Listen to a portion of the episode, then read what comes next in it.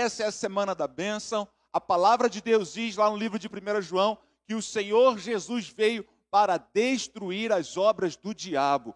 E eu declaro sobre sua vida que toda obra de feitiçaria, de macumbaria, de maldição vai cair por terra na autoridade do nome do Senhor Jesus Cristo.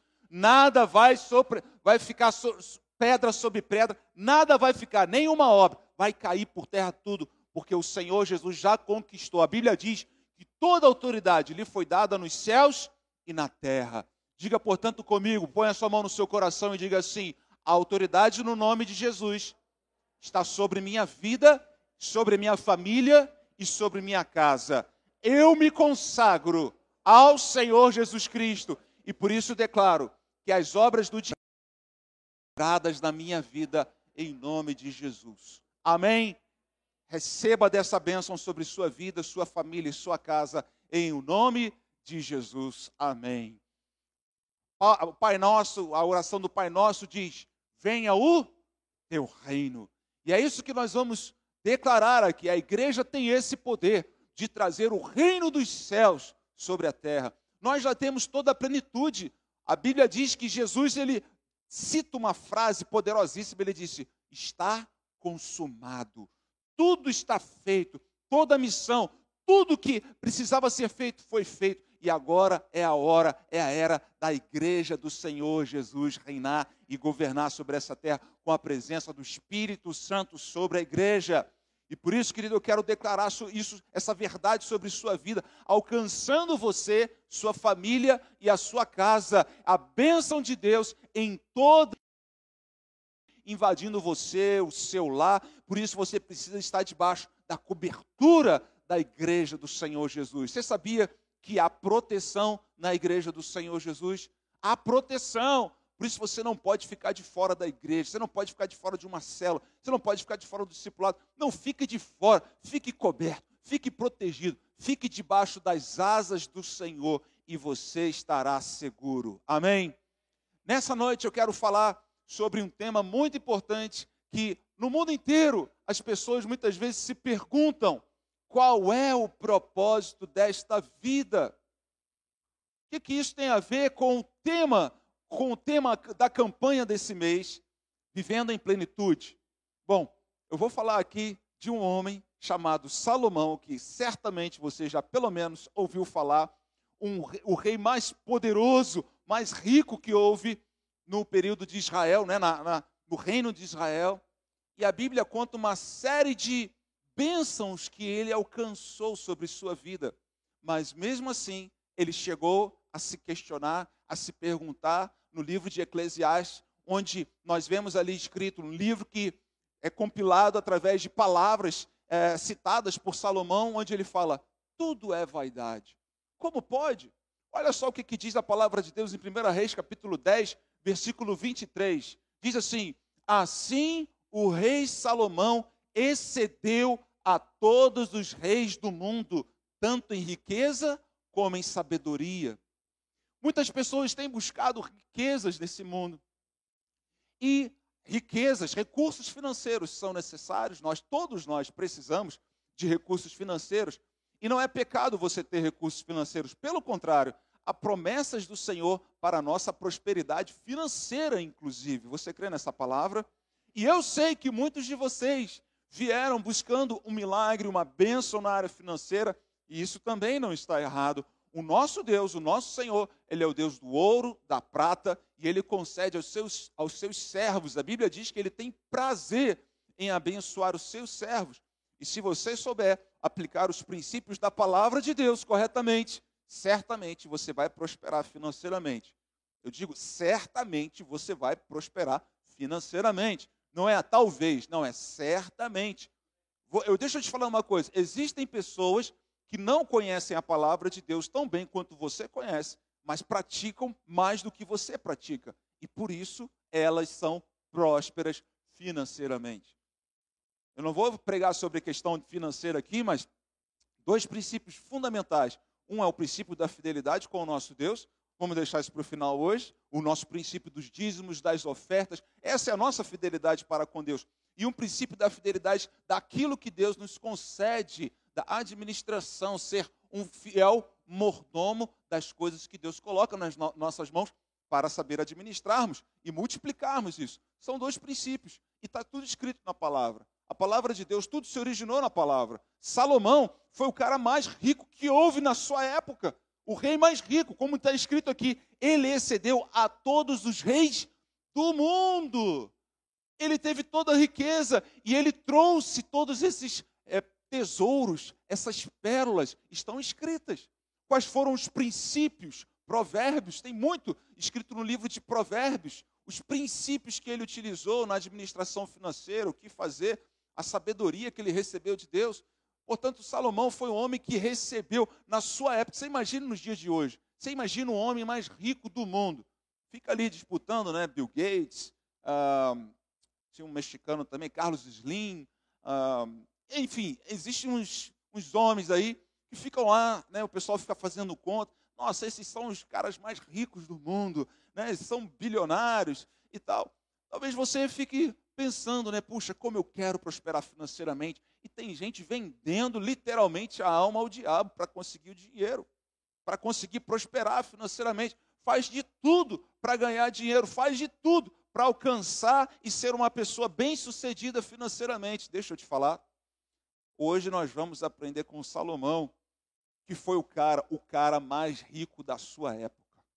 Era como se Bill Gates estivesse falando aqui hoje.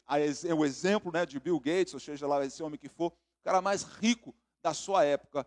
Nós vamos ver o que, que ele fez. Ele recebeu toda a riqueza que um homem poderia desejar, ansiar. Certamente você tem esses sonhos, desejos, ambições. Eu não estou falando uma cobiça muitas vezes exagerada. Certamente, é, há muitas vezes um desejo desenfreado se torna uma cobiça desenfreada que se torna um Deus na sua vida. Mas deixa eu te dizer de novo: Salomão teve todo o dinheiro que um homem poderia cobiçar na sua época, e ele falou: tudo isso é vaidade.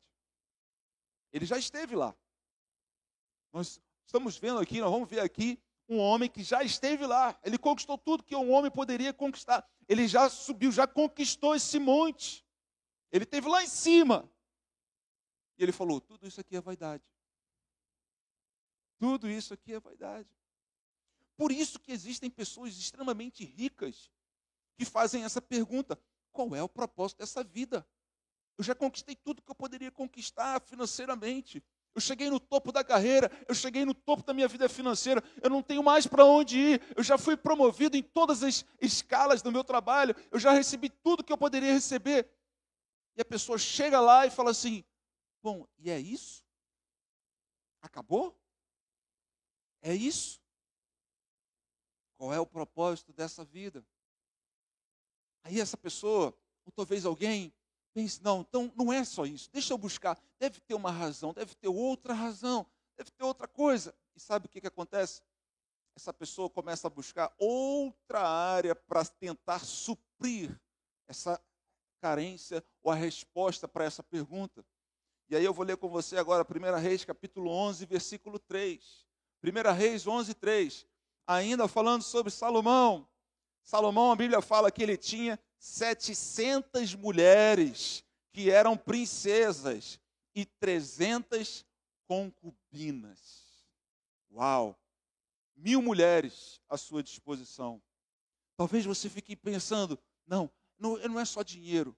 Eu preciso ter relacionamentos, eu preciso ter prazer na minha carne, eu preciso saciar a minha carne eu já tenho tudo, o que, é que eu vou fazer com esse dinheiro? Então agora eu vou começar a ter prazer com isso. Talvez não seja com mulheres, talvez seja um prazer momentâneo com drogas.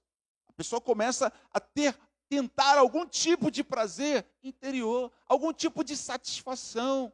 E ela começa a comprar, compra até pessoas, compra pessoas. Salomão teve mil mulheres. Muitos homens, né?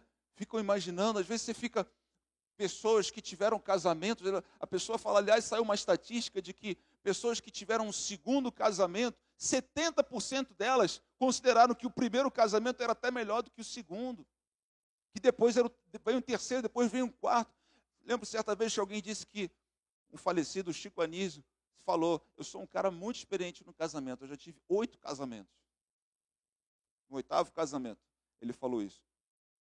E ele falou, e eu fico perguntando, puxa, que experiência, né? Ele não conseguiu vencer não, nem no primeiro, teve que estar lá no oitavo, ele não conseguiu vencer. E frustrado, frustrado. Ou seja, uma busca contínua pela satisfação, pelo prazer, a todo custo, com qualquer pessoa, a todo tempo. Qual é o propósito dessa vida? Mas talvez você não tenha se satisfeito nem com dinheiro, nem com mulheres, ou tudo que vier a te dar um prazer, seja no vício, na pornografia, nas drogas, na bebida, seja lá o que for que venha tentar trazer algum tipo de prazer momentâneo, algum tipo de alegria momentânea no seu coração. Daí você parte para o terceiro nível, que eu quero ler com você em 2 Crônicas, capítulo 9, versículo 1, e diz o seguinte: Quando a rainha de Sabá ouviu falar da fama de Salomão, veio a Jerusalém prová-lo com perguntas difíceis. Salomão foi o homem mais famoso da sua época. As pessoas vinham do mundo inteiro para fazer um coaching com ele. Pagavam altos valores para ouvir a sabedoria de Salomão. Salomão conquistou toda a fama que um homem poderia desejar naquela época. Foi o homem mais famoso da sua época. Salomão teve tudo que tinha. E talvez pessoas que estão nos ouvindo hoje estejam à procura disso. Poxa, ninguém me reconhece. Eu sempre fui rejeitado. E talvez você esteja buscando essa valorização da sua autoestima. Talvez as pessoas sempre te colocaram para baixo. E talvez você fique sonhando com um dia que as pessoas te aplaudirão. Talvez seja o seu pai, talvez seja a sua mãe. Talvez existem pessoas que vivem a vida toda esperando o reconhecimento dos seus pais.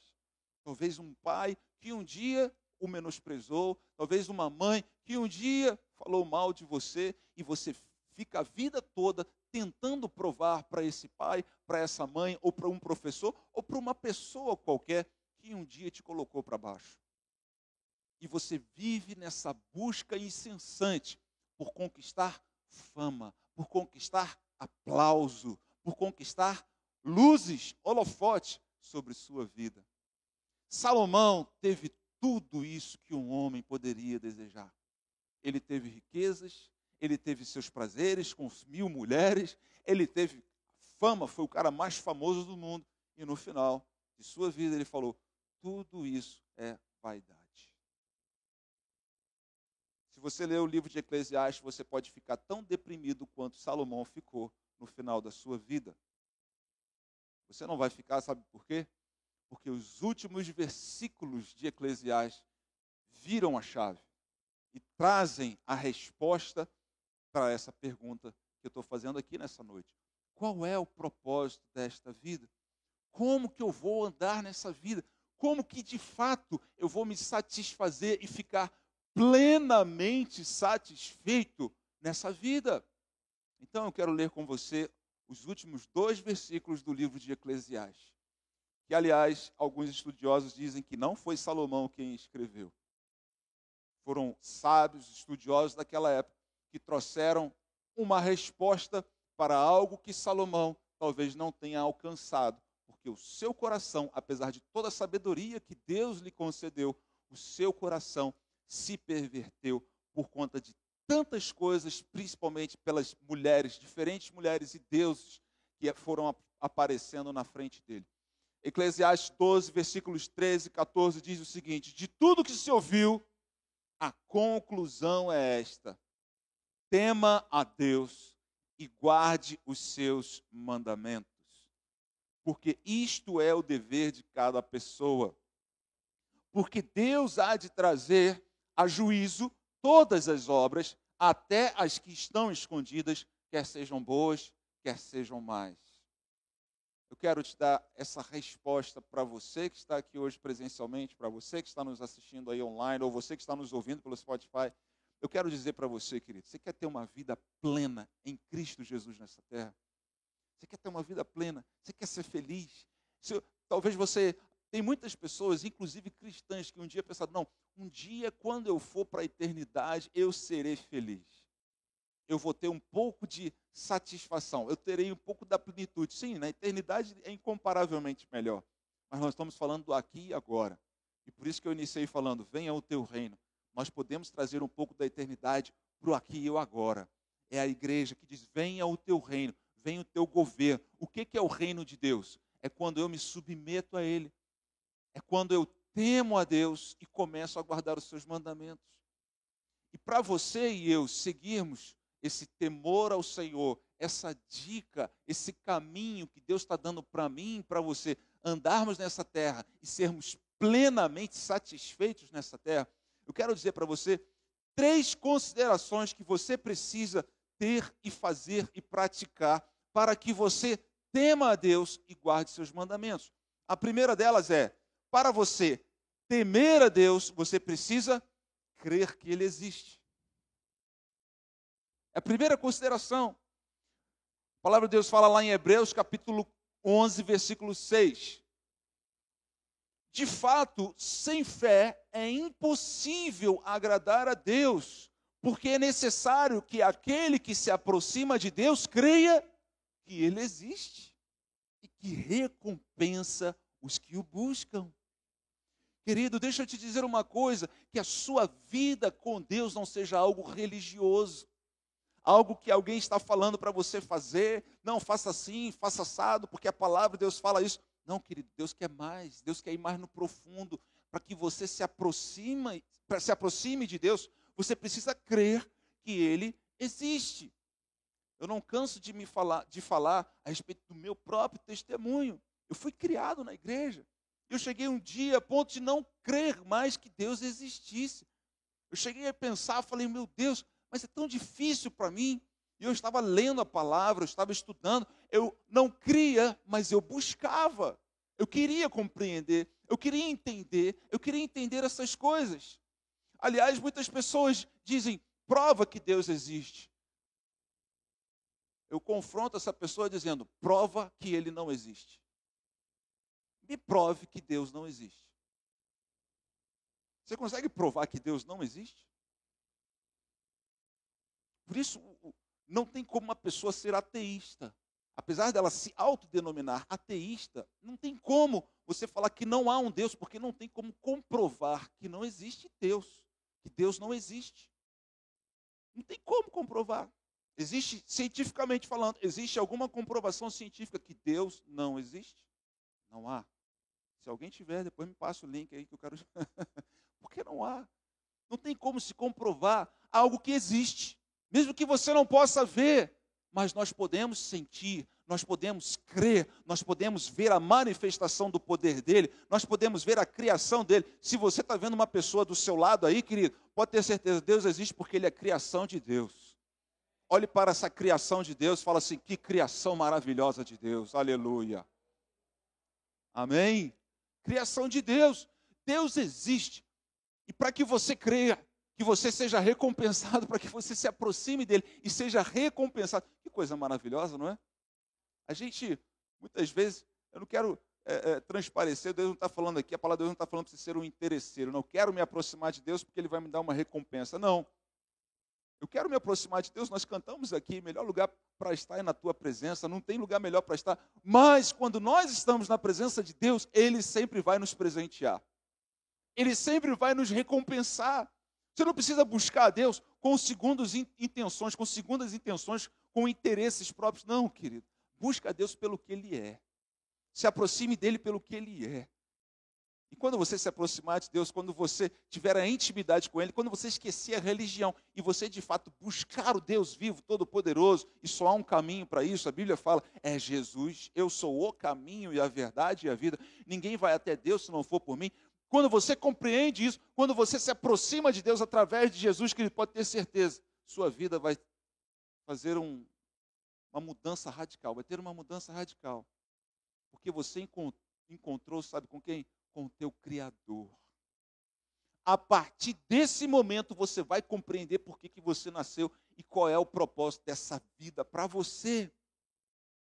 A partir do momento que você compreender que Deus existe, você vai começar a se aproximar dele. E por isso, em Hebreus capítulo 11, que é conhecido como a galeria dos heróis da fé, ali fala muitos exemplos de homens que tiveram fé. Aqui fala: sem fé é impossível agradar a Deus. Por isso a gente precisa crer que Ele existe. Por isso que a gente, para se aproximar de Deus, precisa ter fé, precisa liberar e falar, querido, e vou te falar uma coisa: é muito mais simples, muito mais fácil, muito menos desgastante você acreditar que Deus existe e começar a se aproximar dele e começar a confiar nele do que o contrário. Você vai ter que fazer um esforço, você vai se desgastar para você nunca chegar à conclusão de que Deus não existe. Portanto, Deus existe. E Ele nos criou. Deus existe e Ele é o Criador. Eu te falo isso. E você e eu somos criaturas. E você só vai começar a entender o propósito desta vida se você se aproximar do seu Criador, daquele quem te criou. Enquanto você não se aproximar dele, enquanto você não ouvir dele, enquanto você não for orientado por ele, você nunca vai compreender qual é o propósito dessa vida. A segunda coisa que você precisa compreender, ou consideração que você precisa fazer para que para temer a Deus e guardar os seus mandamentos, sabe o que, que é? Você precisa crer que Deus te ama. Primeiro passo é eu creio que Deus existe. Ok. A Bíblia diz que até os demônios creem e tremem. Mas você precisa crer que Deus te ama. Tem muita gente que crê em Deus, fica bravo com Deus e acha que Deus não o ama. Acha que Deus não te ama. João capítulo 15, versículo 13. João 15, 13 diz: Ninguém tem amor maior do que este, de alguém dar a própria vida pelos seus amigos. Deixa eu te falar uma coisa. A palavra de Deus nos ensina em diversos textos, eu não vou ler todos para a gente ganhar tempo, poderia passar aqui a noite com vocês fazendo um workshop sobre o amor de Deus a teu respeito, falando de todos os versículos que a Bíblia fala, de Gênesis ao Apocalipse, acerca do amor dele por você. Eu trouxe esse aqui de João, que é conhecido como um apóstolo do amor, que fala sobre o amor de Cristo Jesus, que derramou a sua vida em nosso favor, em seu lugar e em meu lugar. E essa é a maior expressão do amor de Deus por você. Ele enviou Jesus Cristo. Ah, mas eu não vivia na época de Jesus. Deus todo soberano, o Deus de toda ciência, o Deus presciente, ele conhece todas as coisas, ele é um Deus atemporal, ele não está no aqui e no agora somente, ele está lá no passado, ele está lá na frente, ele não tem o limite do tempo sobre sua vida. Você, ele já te conheceu antes da fundação do mundo. Ele já sabia tudo a teu respeito. É a presciência de Deus. Deus já te conheceu. E porque ele te amou, a Bíblia fala lá em Jeremias, que ele olhou para Jeremias e ele falou: Antes que eu nascesse, o Senhor já me conheceu, antes mesmo, ele já me conhecia. Na verdade, você só veio a existir porque você foi, foi amado por Deus e Deus colocou um propósito para a sua vida, para a sua história. Se você não compreender isso, você não vai entender qual é o propósito dessa vida. Você precisa compreender que você é muito amado por Deus. Ele enviou o seu próprio filho para resgatar você, para ter um relacionamento eterno com você. Eterno, eterno, não é um relacionamento aqui agora, não é um momento com você. Ele quer estar com você por toda a eternidade.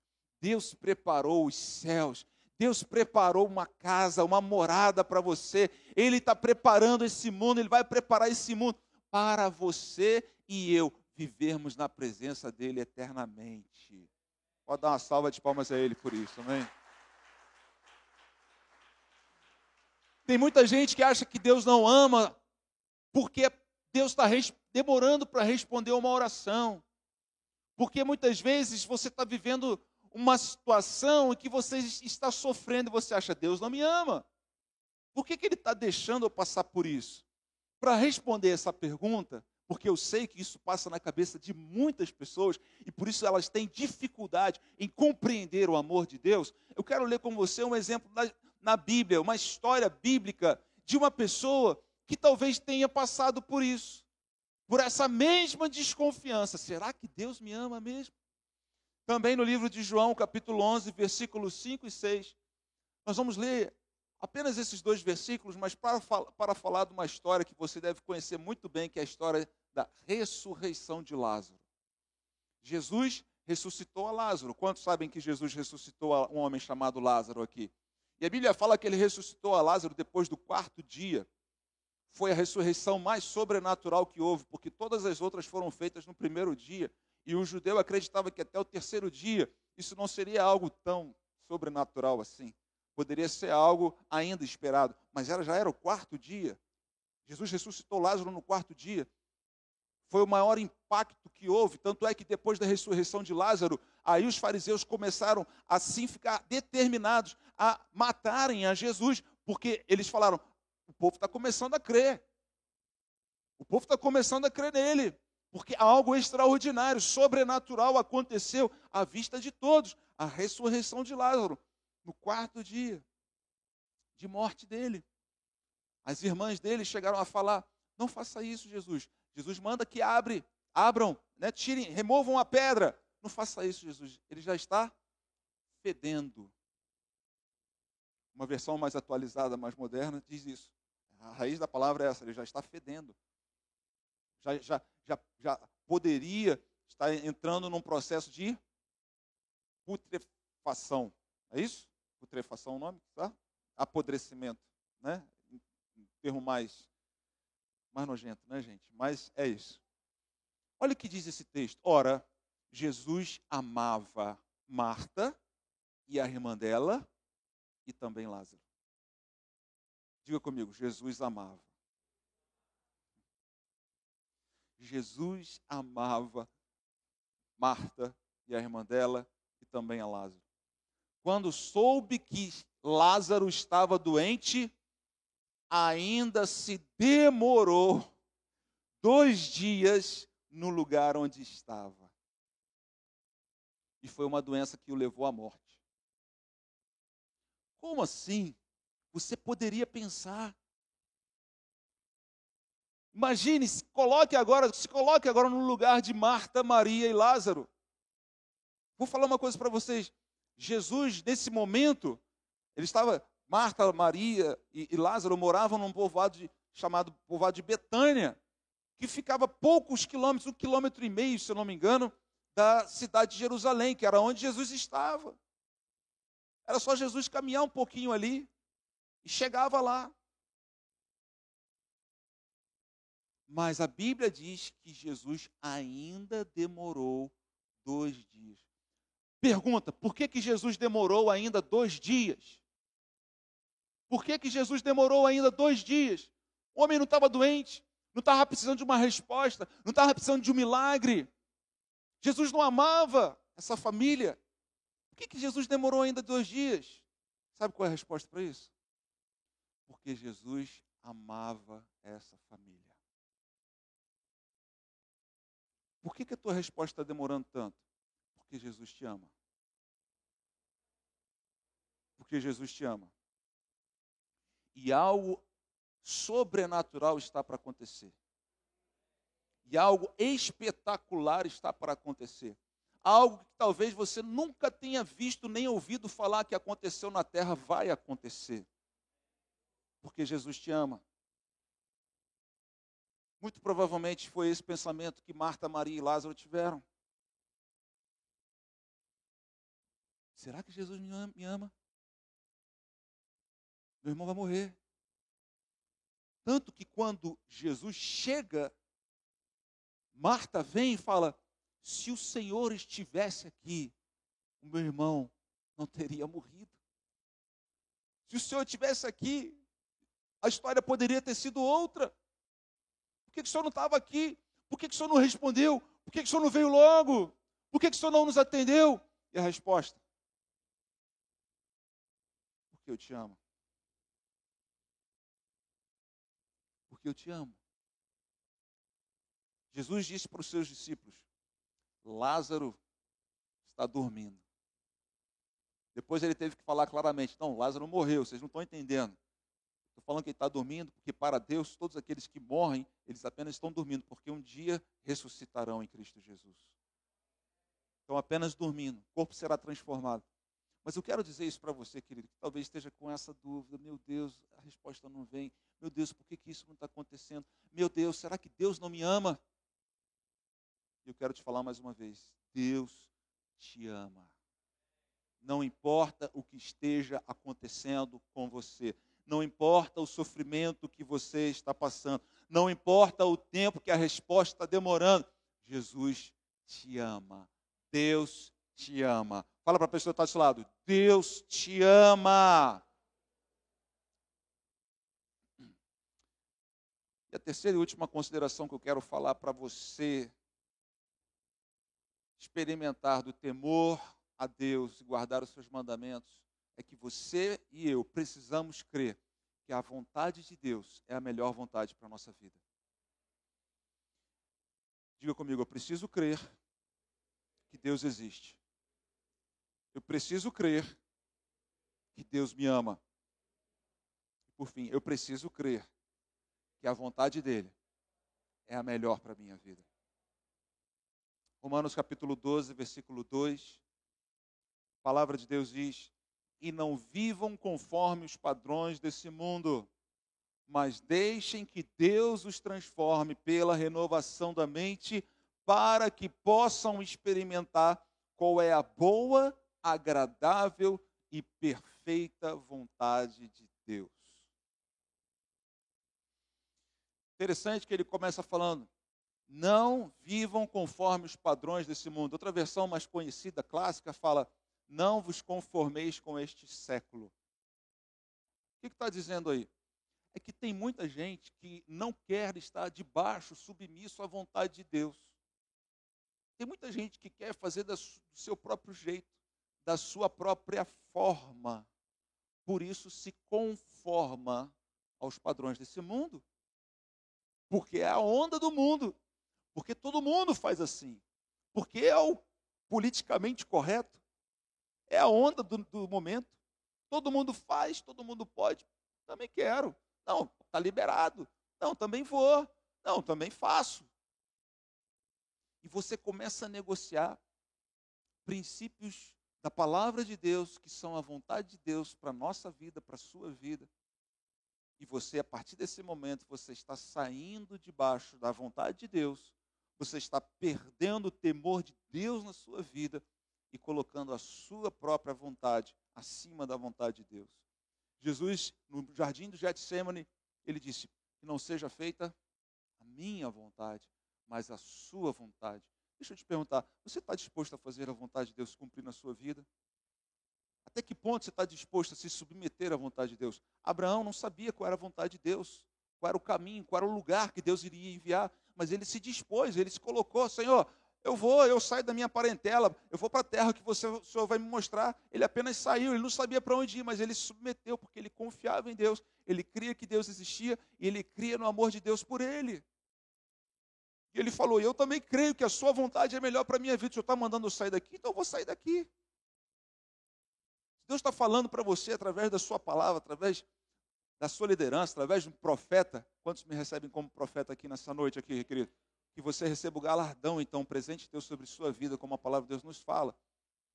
Que você compreenda que a sua mente, a nossa mente, como diz aqui, precisa ser renovada.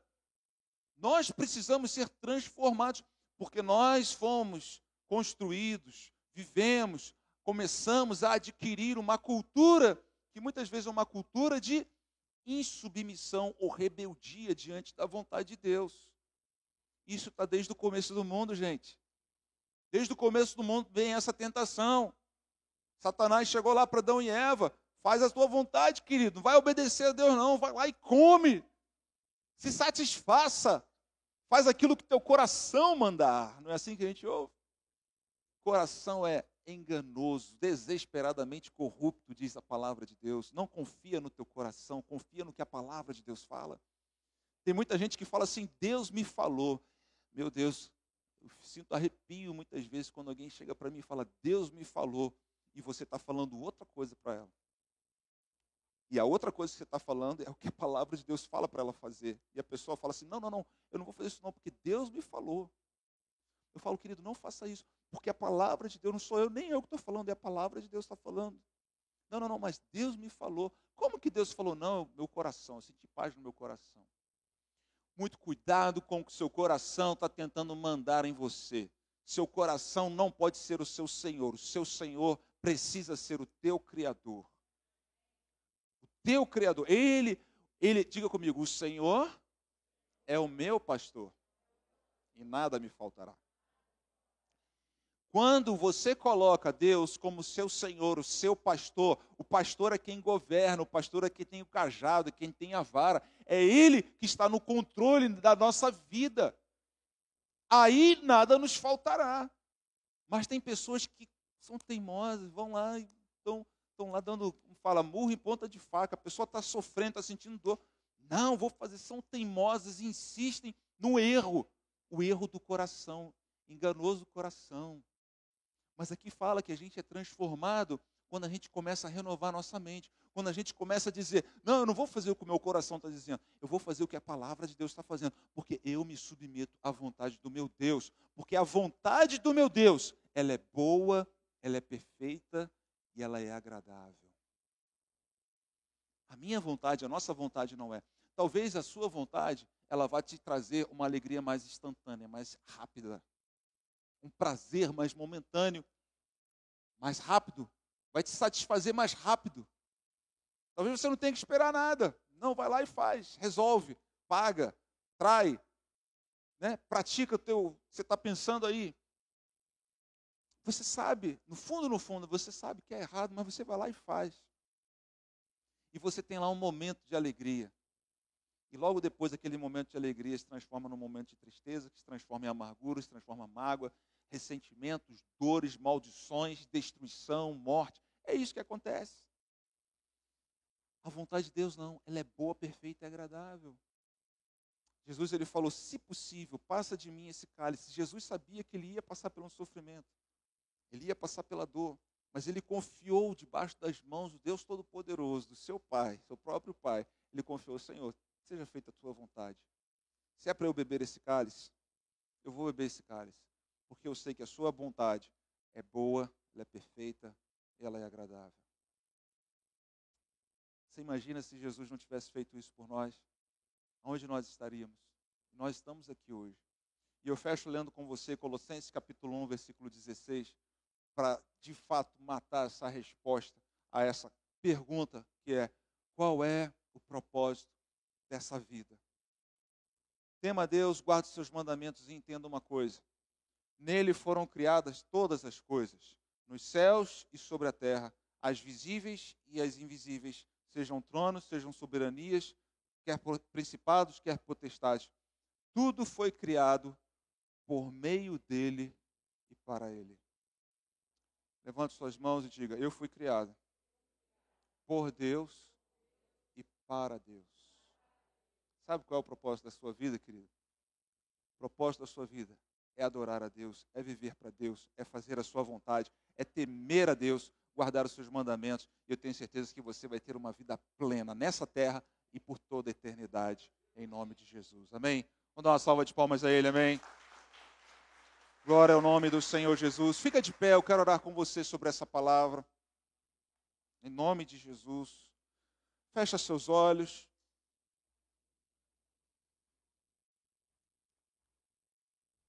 Deixa essa palavra agora cair no seu coração. Deus está aqui neste lugar. Começa a agradecer a Deus por quem Ele é. Começa a agradecer a Deus pelo amor dele por você. Que precioso amor, amor eterno. E começa a agradecer a Deus pela vontade dele. Eu quero desafiar você a começar a agradecer a Deus no meio da dor, no meio do sofrimento. Talvez você esteja agora no meio da dor e do sofrimento. E talvez você veio aqui hoje em busca de respostas. Mas antes, eu quero convidar você, querido. Eu tenho certeza que essa resposta virá mais cedo ou mais tarde. Mas eu quero desafiar você a confiar em Deus, no amor de Deus por você. Por isso eu quero desafiar você a agradecer a Deus pelo amor dele pela sua vida.